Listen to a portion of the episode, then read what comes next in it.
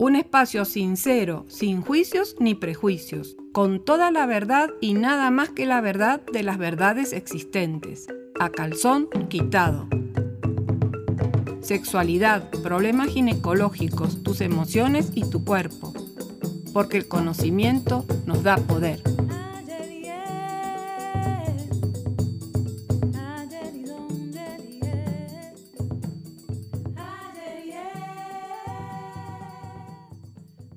Gente linda, soy la doctora Gabriela Mercuri y una vez más estamos en este espacio a calzón quitado. Quería contarles algo que me ha dado mucha alegría y es que varias personas han preguntado por mis podcasts, han preguntado cuándo vuelven los podcasts y eso bueno, me puso muy contenta. Y eso quiere decir que no me ha ido tan mal, ¿no es cierto? O sea, así que no voy a defraudarlos. Hoy voy a hablar de un tema muy útil e interesante que es la copa menstrual. Para las personas que no conocen o que no saben nada de la copa menstrual, les cuento que es un pequeño recipiente generalmente hecho de silicón quirúrgico que se introduce en la vagina para recoger la sangre menstrual. Hay de distintos tamaños, formas y colores. Aquí en Costa Rica incluso hay un emprendimiento muy importante, muy interesante, que es fabricación costarricense de copa menstrual. Así que incluso, digamos, en Costa Rica se está fabricando.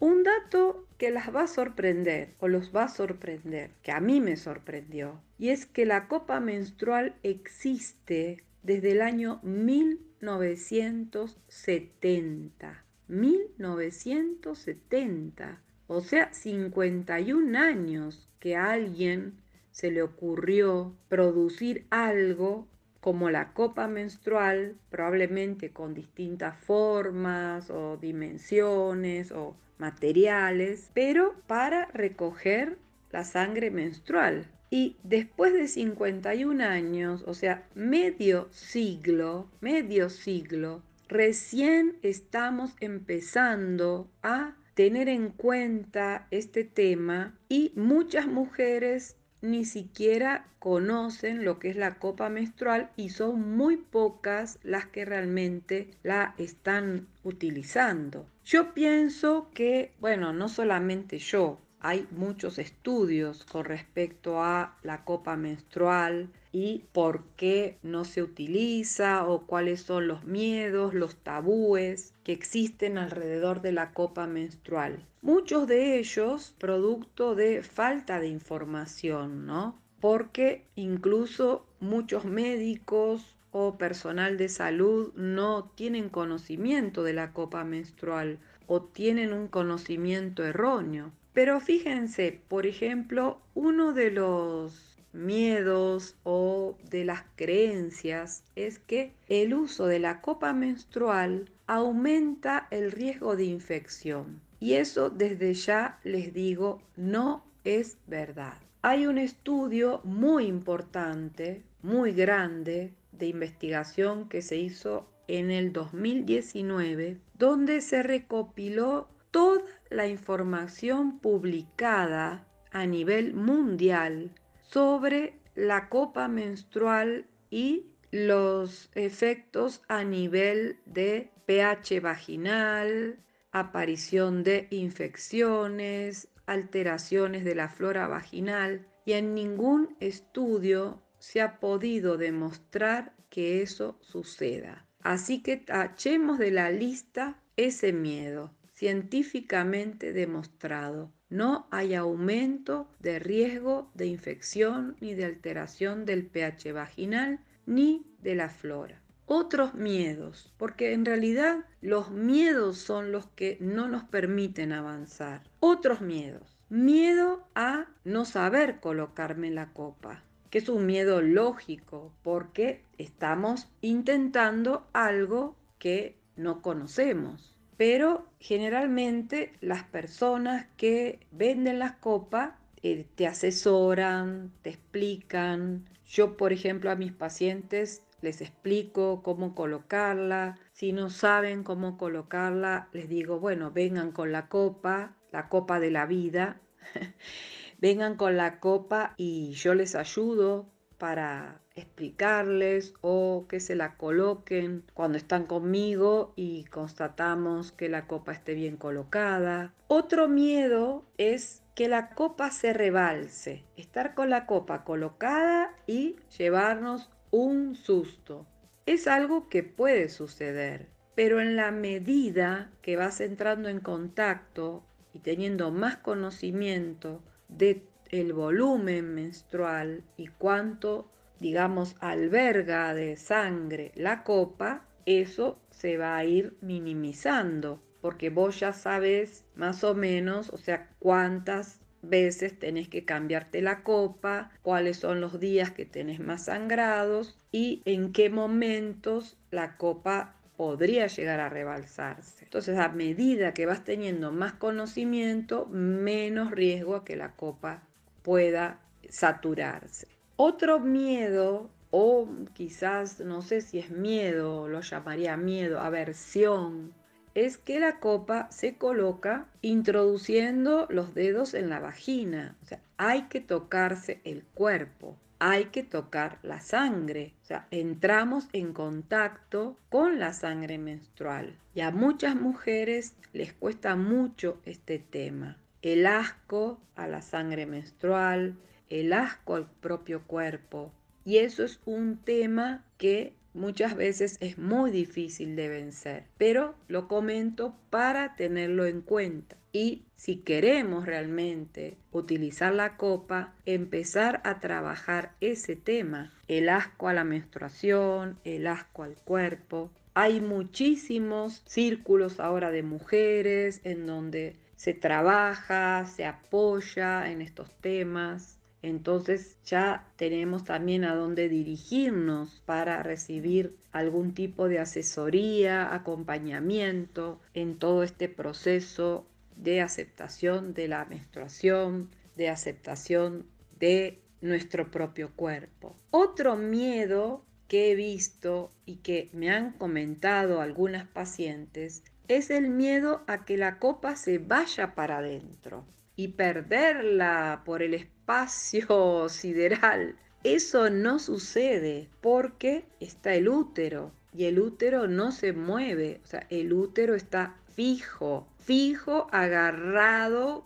con amarres súper fuertes. Imagínense que el útero, lo fuerte que está amarrado a los huesos de la pelvis, que puede ser capaz de sostener el peso de un bebé con el líquido amniótico y la placenta. ¿Ustedes se creen que si el útero se pudiera mover, podríamos tener 9 kilos de peso dentro de la panza cuando estamos embarazadas? El útero es uno de los órganos que está más agarrados. Entonces, cuando introducimos la copa, la copa no se va a ir para adentro y no la vamos a perder, ni nos va a salir por la boca, ni por ningún lado. O sea, no hay ninguna comunicación. Así que ese es otro tema, otro punto tabú que o temor que tenemos que vencer a través justamente de la información, del conocimiento. Otra pregunta que se hacen muchas chicas es, ¿qué hago con la copa cuando la copa se llena me la tengo que cambiar y estoy en un lugar, qué sé yo, en mi trabajo, en la universidad, paseando. Bueno, ahí tenemos varias formas, pero una de las formas que leí que me parece práctica es vaciar la copa, ir al baño, vaciar la copa en el inodoro y tratar de buscar un baño, por ejemplo, de los que se utilizan para personas con algún tipo de discapacidad y que tienen, suelen tener una pila incluida. Entonces podemos lavar la copa dentro del mismo baño. Y otra opción es tener una segunda copa, una copa de repuesto. Vaciar la copa que teníamos colocada, guardarla en una bolsita y colocarnos la copa que tenemos limpia. Esa pienso que puede ser otra alternativa bastante práctica. Así que pienso que con toda esta información hay bastantes miedos que podemos romper, que podemos superar. Y voy a hablar sobre los beneficios del uso de la copa, que son enormes. A nivel personal, nosotras mismas, algo que yo he visto con bastante frecuencia es que las mujeres que empiezan a utilizar copa menstrual y que tienen algún tipo de trastorno con su menstruación, ya sea reglas muy abundantes, irregularidades menstruales, dolores menstruales, mejoran con el uso de la copa. Y ustedes me van a decir, pero doctora, ¿cómo puede ser que por ponerme la copa yo voy a mejorar este tipo de problemas? Sin embargo, yo lo que he pensado, y esta es una teoría que tengo, porque en realidad colocar la copa no modifica en nada el funcionamiento ni del útero, ni de los ovarios, ni a nivel hormonal. Lo que yo he pensado es que la colocación de la copa implica un proceso de aceptación del propio cuerpo, de la propia menstruación, de la sangre. Y esto el cuerpo lo recibe en forma agradecida nosotros estamos enviando un mensaje a nuestro cuerpo en donde le estamos diciendo, te acepto, acepto mi ciclicidad, acepto mi sangre menstrual. Ese mensaje, que no es ninguna tontera, o sea, es un mensaje muy poderoso, actúa a nivel del cerebro emocional. El cerebro emocional está pegado prácticamente a la hipófisis, al hipotálamo, que son las glándulas que regulan el ciclo menstrual. Y ese mensaje va a ser recibido por estas glándulas y todo vuelve a funcionar de una mejor forma justamente por ese proceso de aceptación. Por eso muchas veces el dolor menstrual, por ejemplo, es expresión o manifestación de un rechazo a nuestro ser femenino. Entonces la copa puede ayudarte en mejorar tu ciclo menstrual. ¿Qué otros beneficios tenemos también con el uso de la copa? La comodidad. La copa se retira cada 12 horas, o sea, podemos tener la copa colocada durante 12 horas continuas y dura 10 años. Te doy unas cifras que son realmente terroríficas. Cuando las leí se me pararon los pelos. Una mujer en un año de utilizar toallas sanitarias genera entre 63 a 144 kilos de basura en un año. 63 a 144 kilos de basura que se va a degradar en 800 años. Una mujer a lo largo de toda su vida fértil utiliza entre 12.000 a 14.000 tampones o toallas sanitarias. ¿Qué te parece esta información? Vos que querés cuidar el medio ambiente, vos que de pronto reciclás, pero estos datos son realmente alarmantes. 144 kilos de basura en un año por usar toallas sanitarias multiplicadas por todas las mujeres del planeta. Si a eso le sumamos los pañales de bebé, los pañales que quizás usaremos cuando seamos viejitas, imagínense toda la basura que generamos. Además de tener un beneficio a nivel personal, generamos un beneficio a nivel ambiental. Y si con todo esto no logro convencerte, pensalo a nivel económico. ¿Cuánto gastás en toallas sanitarias, en tampones, a lo largo de toda tu vida? Cuando la copa menstrual dura 10 años y si nosotros vamos a calcular. Aproximadamente son unos 40 años, día más, día menos, que vamos a estar con la menstruación. Vas a usar cuatro copas menstruales en toda tu vida. Y la cantidad de dinero que te vas a ahorrar es enorme si la sumas y podés usarla para ir a tomarte una birra o para ir y comprarte un vestido o lo que quieras. Pero usarla en toallas sanitarias, además del daño al medio ambiente, pénsalo. Yo te le dejo ahí, te dejo la pelota picando, como decimos en Argentina. ¿Cómo elegir la copa? Esto es otro punto importante. Si ya tomaste la decisión, dijiste, bueno, voy a comprármela, ¿cómo elijo el tamaño de la copa? En general, las personas que venden la copa te dan una asesoría con respecto al tamaño de copa que necesitas. Incluso en la investigación que estuve haciendo encontré una especie de test en donde te preguntan cuántos años tenés, cuánto pesás, si tuviste hijos, cuál es tu altura y en base a lo que vos vas contestando te aconsejan el tamaño de la copa que necesitas. Acá hay algo que también hay un concepto equivocado y que me parece muy importante que quede claro. Y es que muchas veces las personas que aconsejan el tamaño de la copa lo aconsejan en base al volumen de la sangre menstrual.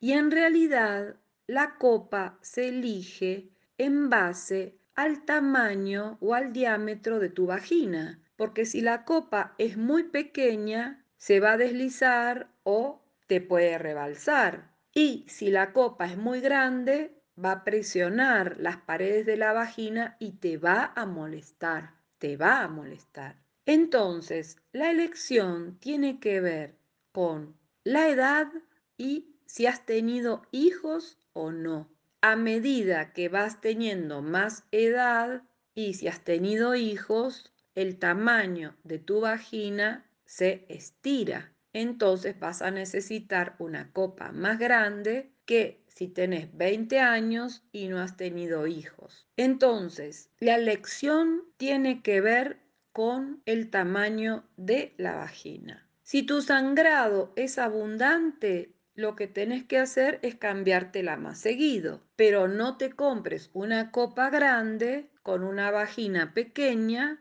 porque no la vas a aguantar. Otro dato importante que ahora me estoy acordando. La copa menstrual la pueden usar incluso chicas que no han tenido relaciones sexuales. La copa menstrual eh, no es imprescindible haber tenido relaciones sexuales para usar la copa menstrual. O sea, todas las mujeres la podemos utilizar. Otro dato importante también, y ya para cerrar, es el tema del lavado de la copa. Lo que mm, he encontrado como material es que la recomendación habitual es que uno hierva la copa cuando va a empezar el ciclo menstrual y en los días que uno la cambia la lava con agua y jabón. El consejo que existe a nivel científico es que hiervas la copa todos los días, porque hay bacterias que se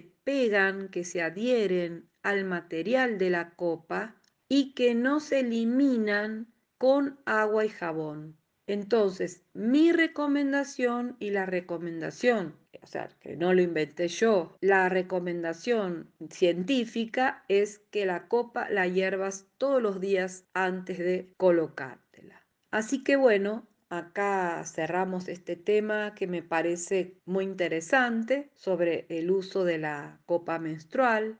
Anímate a usarla, probala, date tiempo, dale tiempo a tu cuerpo a adaptarse a la copa, y cuando te quieras dar cuenta, ya la estás usando y realmente la copa te cambia la vida. Anímate. Hasta el próximo encuentro. Una coproducción con Radio U, Universidad de Costa Rica.